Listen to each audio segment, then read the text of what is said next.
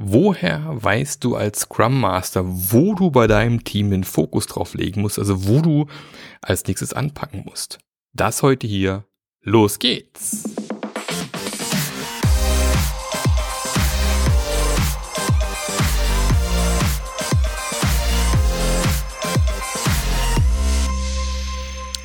Hallo und herzlich willkommen zu einer neuen Folge vom Scrum Master Journey. Ich musste gerade zwischen kurz äh, lachen, weil dieses Hallo mir äh, regelmäßig begegnet auf irgendeinem so Instagram-Kanal, der Pizza backt. Vielleicht kennst du den auch. Hallo. So, also hier ist der, der Scrum Master Journey Podcast und bitte kein Pizza Podcast, wobei Pizza eigentlich immer eine sehr leckere Sache ist.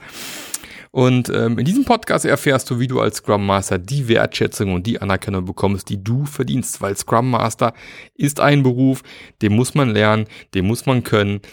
Und ähm, wir brauchen einfach mehr hervorragende Scrum Master. Darum sitze ich hier. Das ist mir wichtig.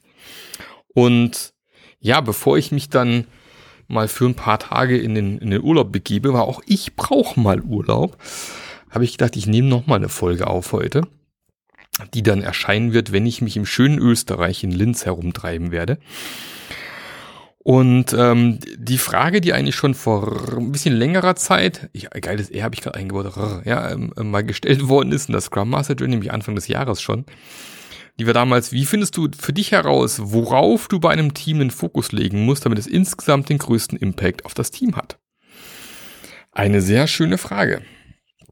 Ähm, das Problem, was ich oft sehe bei Scrum Mastern, äh, Agile Coaches und so weiter und so fort, dass oft der Glaube da ist, dass du immer alle Antworten auf alle Fragen haben musst. Und das gleiche gilt eben auch für das Thema, wo sollen wir denn als erstes anpacken?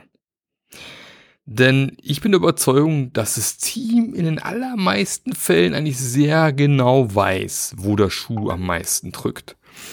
Und darum geht es eigentlich für dich eher darum, mit dem Team gemeinsam herauszufinden, wo drückt's denn bei dir gerade am allermeisten? Also liebes Team, erzähl doch mal, wo ist der Schmerz gerade am größten? Wo müssen wir ansetzen? Also das berühmte fragt das Team. Und äh, das gilt übrigens auch für Führungskräfte. Du musst auch als Führungskraft nicht immer alles wissen. Äh, du kannst gerne mal beim Team nachfragen. Die können dir oft gut sagen, was Sache ist. Wenn ich jetzt mit äh, ganz neuen Teams starte, die ich noch gar nicht kenne, mache ich immer gerne am Anfang eine Timeline-Retrospektive. Wenn du die Timeline-Retrospektive nicht kennst, ist im Prinzip ein Zeitstrahl. Ich gucke gern mal so ein halbes Jahr zurück. Mehr macht oft keinen Sinn, da kann sich keiner mehr dran erinnern. Also nehmen wir mal an, wir sind hier im äh, Ende Juni, dann nehme ich mir halt so eine Timeline vor und äh, pack die eben äh, heutzutage aufs Miro-Board oder damals eben, hört sich immer so an, damals, mein Junge, vor der Pandemie, als wir noch vor Ort gearbeitet. Ja, genau, damals ähm, hängen wir einfach Zettelchen an die Wand. Ähm, Januar, Februar bis Juni, quasi so, als dass man weiß, was Sache ist.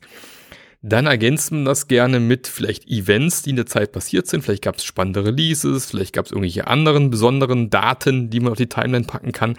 Das hilft eben, um sich so ein bisschen zu orientieren. Und dann gibt es eben einen oberen Bereich und einen unteren Bereich. Im oberen Bereich wird erstmal gesammelt, was vielleicht alles gut gelaufen ist in dieser Zeit und im unteren Bereich wird gesammelt, was vielleicht nicht so optimal gelaufen ist in der Zeit. Und mit dieser relativ einfachen Methode können dann im Prinzip alle erstmal die Timeline füttern. Und so bekommen wir ein Bild der letzten sechs Monate und zwar ein Gesamtbild, weil jeder natürlich auch andere Erinnerungen hat ähm, oft wird man auch getriggert von Dingen, die dann an der Wand hängen. Und dann weiß ich, ah, guck mal, stimmt, es war damals, dann war aber auch das und das. Also es hilft mir eben auch gemeinsam aufs Board zu gucken, dann fallen mir Dinge ein, die ich vielleicht vorhin vergessen hatte. Und wir haben ein Gesamtbild der Situation. Und in der Regel treten dann eben, äh, tritt eigentlich der Fall auf, dass äh, ein Event entweder besonders oft genannt wird oder sich ein Problem ganz oft wiederholt auf der Timeline und so hast du schon relativ schnell eben raus, ah, schaut mal, ähm, hier haben sich besonders viele Post-its gesammelt oder hier, dieses Thema kam jetzt irgendwie jeden zweiten Monat dreimal vor. Scheint so, als ob das ein Thema ist, wo bei euch der Schuh drückt. Und zack, weiß ich, wo ich bei dem Team als erstes ansetze. Und jetzt das Zweite. Keiner sagt, dass du diese Ergebnisse jetzt wegwirfst. Also in der Art, jetzt weiß ich ja, die Retro habe ich gemacht, wir haben ein Ding rausselektiert, daran arbeiten wir jetzt. Nein, im besten Falle hast du ja diese Timeline und sammelst auch die anderen Probleme ein, die du auf der Wand gesehen hast. Kann natürlich sein, dass die auch zusammenhängen eventuell. Aber auch das kann ja für dich so eine Art Impediment-Backlog werden, wo du als Scrum Master, Agile Code, Agile Master eben sehen kannst, was sind denn in der Summe die ganzen Probleme? Jetzt haben wir hier so ein Top 1 Problem, vielleicht auch ein Top 2 Problem, an dem wir vielleicht zuerst arbeiten. Aber auch die anderen Sachen sind nicht vergessen. Also hast du dir automatisch in deine Agenda gebaut, wo du als äh, Scrum Master jederzeit drauf gucken kannst, dich wegen orientieren kannst. Natürlich auch immer wieder mal zurückfragen kannst, ist es weiterhin ein Problem, ist es verschwunden? Auch da bist du natürlich in deiner Beobachterrolle als Scrum Master gefragt, drauf zu schauen. Ist das Problem weiterhin da? Verändert sich da was? Geht's weg? Kommt's wieder? Um zu sehen, ist das Problem weiter relevant. Das ist in, in, für mich so meistens ein ganz guter Startpunkt. Also eine Timeline machen, gucken, wo ballen, ballen sich Themen, vielleicht was wiederholt sich ganz oft, ist eigentlich ein super Startpunkt, um mit einem Team zu arbeiten, um mit dem Team dann gemeinsam nach Lösungen zu suchen. Auch hier wieder ganz wichtig, du als Scrum Master musst nicht die Lösung aller Probleme haben. Wenn ich mich dran erinnere, ich habe jetzt schon mehrfach in Firmen gearbeitet, äh, die Themen entwickelt haben, wo ich absolut keinen blassen Schimmer hatte. Oder wo Disziplinen unterwegs waren, was ich ein Hardwareentwickler oder, oder ein Elektronikentwickler, wo ich eben nur, was weiß ich, Randwissen habe, aber natürlich kein tiefes Wissen, weil ich das nie studiert habe oder sowas. Und dann ist es eigentlich deine Aufgabe als Scrum Master, Agile Coach eher den Rahmen zu geben, dass die Leute innerhalb dieses Rahmen überlegen, was sie mit ihrem Wissen tun könnten, um innerhalb dieses Rahmens bessere Ergebnisse zu erzielen. Also sprich Feedback Loops beispielsweise. Oder solche Sachen, agilen Prinzipien zu überlegen, wie kann ich denn diese agilen Prinzipien in der Hardwareentwicklung implementieren? Wie können wir denn, keine Ahnung, die Hardwareentwicklung beschleunigen beispielsweise? Also ich gucke da weniger drauf und erzähle denen, wie man das Ganze macht. Natürlich, wenn ich dann äh, ein paar Hardware-Teams hatte, habe ich natürlich auch ein paar Sachen im Rucksack über die langen Jahre. Ich mache es fast 20 Jahre. Mittlerweile könnte ich ein paar Tipps geben. Aber primär ist das Ziel erstmal, das Wissen des Teams, der Leute zu heben und weniger, dass du immer alle Lösungen haben musst. Du kommst mehr mit diesen Prinzipien um die Ecke und hilfst dem Team dann gemeinsam auf der Basis der Prinzipien dann Lösungen zu finden. Ein zweiter Ansatzpunkt, den ich gern nutze, um zu schauen, welche Probleme gibt es eventuell im Team, ist mein Passion-Modell. Und äh, in dem Passion-Modell gucke ich mir eben sieben Bereiche an und analysiere, wie stark sind die in diesem, in diesem Team eben ausgeprägt. Äh, Nummer eins ist der Wille zur Veränderung, ja, ganz zentral. Ähm, ist das A von Passion, also Agility sozusagen. Wie groß ist die Veränderungsbereitschaft? Also will man hier nur agil arbeiten, weil es alle machen, oder will man hier agil arbeiten, weil man auch was verändern möchte? Und wenn ich merke, man will hier nichts verändern, dann ist es schon mal ein guter Indikator, wo man als erstes ansetzen könnte. Wie schaffe ich es, Veränderungsbereitschaft zu erzeugen beispielsweise? Das nächste ist das Thema Vision.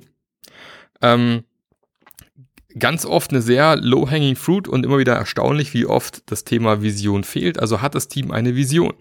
Ist dem Team klar, wo man hinarbeitet? Hat jeder im Team verstanden, wohin man arbeitet? Hat jeder im Team verstanden, welches Problem wir beim Kunden eigentlich gerade aktuell lösen? Ja, dass man an diesem Thema Vision arbeiten kann, wenn das noch nicht da sein sollte oder noch nicht optimal definiert worden ist. Ähm, dann das Thema Stärkeorientierung. Also inwiefern werden die Stärken im Team genutzt? Ist es aktuell nur so eine Gruppe von Leuten, wo sich über die Jahre einfach so ein gewisser Modus eingeschwungen hat oder nutzen wir jetzt tatsächlich die Stärken der Leute im Team? Und ich rede jetzt nicht von Fähigkeiten. Also es ist ein Unterschied zwischen Stärken und Fähigkeiten. Also nur weil ich C-Sharp implementiere, heißt es nicht, das ist meine Stärke. Dann ist höchstens meine Stärke sowas, ich bin analytisch sehr begabt beispielsweise. Aber das heißt, also wenn ich sage, ich bin gut in C-Sharp entwickeln, ist das nicht eine Stärke, sondern eine Fähigkeit, in der ich gut bin. Da muss man ein bisschen aufpassen. Ich empfehle da immer den, den Strength Finder, den sich anzugucken. Also inwiefern werden die Stärken optimal im Team genutzt? Dazu muss ich die Stärken mal ermitteln und rausfinden, sind wir da auf einem guten Weg, ja oder nein. Das nächste Thema ist dann, inwiefern ist das Team in der Lage, selber Entscheidungen zu treffen? Also inwiefern ist das Team eingeschränkt, selber in ihrem Lösungsraum nach Lösungen zu suchen? Inwiefern hat das Team die Freiheiten, auch selber Lösungen für ihre Probleme zu finden oder wie sehr ist es eingeschränkt durch Prozesse, durch irgendwelche Normen oder oft ja schlecht implementierte Normen im Unternehmen? Wie kann ich dem Team dabei helfen und dem Unternehmen dabei helfen, dass das Team mehr Freiraum bekommt, damit die Leute wirklich einen geilen Job machen und eben auch der komplexen Situation gerecht werden können, weil oft werden ja Prozesse Prozesse kommen ja oft aus der eher einfachen oder aus der komplizierten Welt und überträgt es dann in die komplexe Welt, macht eben keinen Sinn. Dann könnte das ein nächster Ansatzpunkt sein, da drauf zu gucken, wie sieht denn das aktuell aus. Dann ähm, das Thema äh, Fokus ist dann ein weiterer, weiteres Thema. Also wie viele Projekte haben die Leute parallel auf der Schippe? Und wenn man halt dann relativ schnell sieht, hey, die Leute machen hier drei, vier, fünf Projekte parallel, ist es ein weiterer Ansatzpunkt, wo ich rangehen kann. Wie schaffen wir es, die Anzahl der Projekte pro Person zu reduzieren? Auch da gibt es verschiedene Ansätze. Ich möchte gar nicht zu sehr ins Detail gehen. Was man machen kann, äh, kann vielleicht nochmal eine extra Podcast-Folge werden. Auch das ist dann quasi nochmal eine, eine, eine Variante. Ähm, dann das Thema äh, nie aufhören zu lernen. Also wie sehr gibt es hier eine Lernumgebung? Inwiefern schaffen wir Möglichkeiten, uns weiterzuentwickeln? Sei es durch gute Retrospektiven, sei es durch interne Tech-Talks, sei es durch äh, Einladen von irgendwelchen externen Speakern, sei es durch ähm, regelmäßige Besuch von irgendwelchen wichtigen Entwicklerkonferenzen oder agilen Konferenzen oder anderen wichtigen Konferenzen, Messen. Äh, wie nah sind wir am Kunden dran? Wie sehr haben wir gelernt, was der Kunde wirklich für ein Problem hat? Also wie sehr ist dieses Thema Lernen im Unternehmen verankert? Und wie können wir das vielleicht noch im Team verstärken und besser machen? Kann ein weiterer Ansatzpunkt sein. Und ähm, last but not least das Thema psychologische Sicherheit. Das heißt, ähm, ja, psychologische Sicherheit habe ich ja auch schon in diversen Podcasts bearbeitet. Möchte jetzt nicht tiefer eingehen, was das ist. Ne? Also äh, in kurz, dass du im Prinzip sagen kannst, was dir in deinem Kopf rumschwirrt, ohne Angst haben zu müssen, auf die Mütze zu kriegen. Wenn du den Status quo hinterfragen darf und so weiter und so fort. Weil psychologische Sicherheit ist die tatsächlich die Basis von guter Agilität. Wenn ich mich nicht traue, Dinge in, zu verändern, wenn ich mich nicht traue, Dinge anzusprechen, wenn ich Angst habe vor Repressalien, dann wird sich auch nichts ändern. Dann dieser Wille zu verändern, wo ich vorhin schon erwähnt habe, ist dann oft auch verbunden mit der psychologischen Sicherheit. Wenn die nicht da ist, dann will niemand Dinge anders machen. Und dann klappt es eben auch nicht. Und das sind eben die, der weitere Ansatzpunkt, den ich immer gerne habe. Ich nutze immer gerne mein Passion-Modell, interview die Leute und auf der Basis der Interviews, die ich führe, fülle ich dann mein Passion-Modell aus, Skala von 1 bis 10 pro Element und dann sehe ich ruckzuck, in welchen Bereichen gibt es Defizite, wo setze ich als nächstes an. Und es sind also zwei äh, Elemente, die gut funktionieren. Ähm, ansonsten ganz wichtig, setz dich regelmäßig am Ende des Arbeitstages hin, nimm dir ein schönes Notizbuch und schreib deine Beobachtungen auf. Und wenn du über die Zeit dann deine Beobachtung immer wieder mal durchschaust, wirst du eben auch da Patterns finden. Also Dinge, die sich wiederholen, Dinge, die immer irgendwie schwierig sind, Dinge, die irgendwie immer schief gehen. Keine Ahnung, schon drei Reviews nichts geliefert oder dauernd Hickhack im Sprintbanning, was wir als nächstes machen wollen oder, oder, oder. Und die Beobachtungen, die du aufschreibst, helfen dir dann eben auch dann die nächsten Ansatzpunkte zu finden. Also auch das ist eine Variante.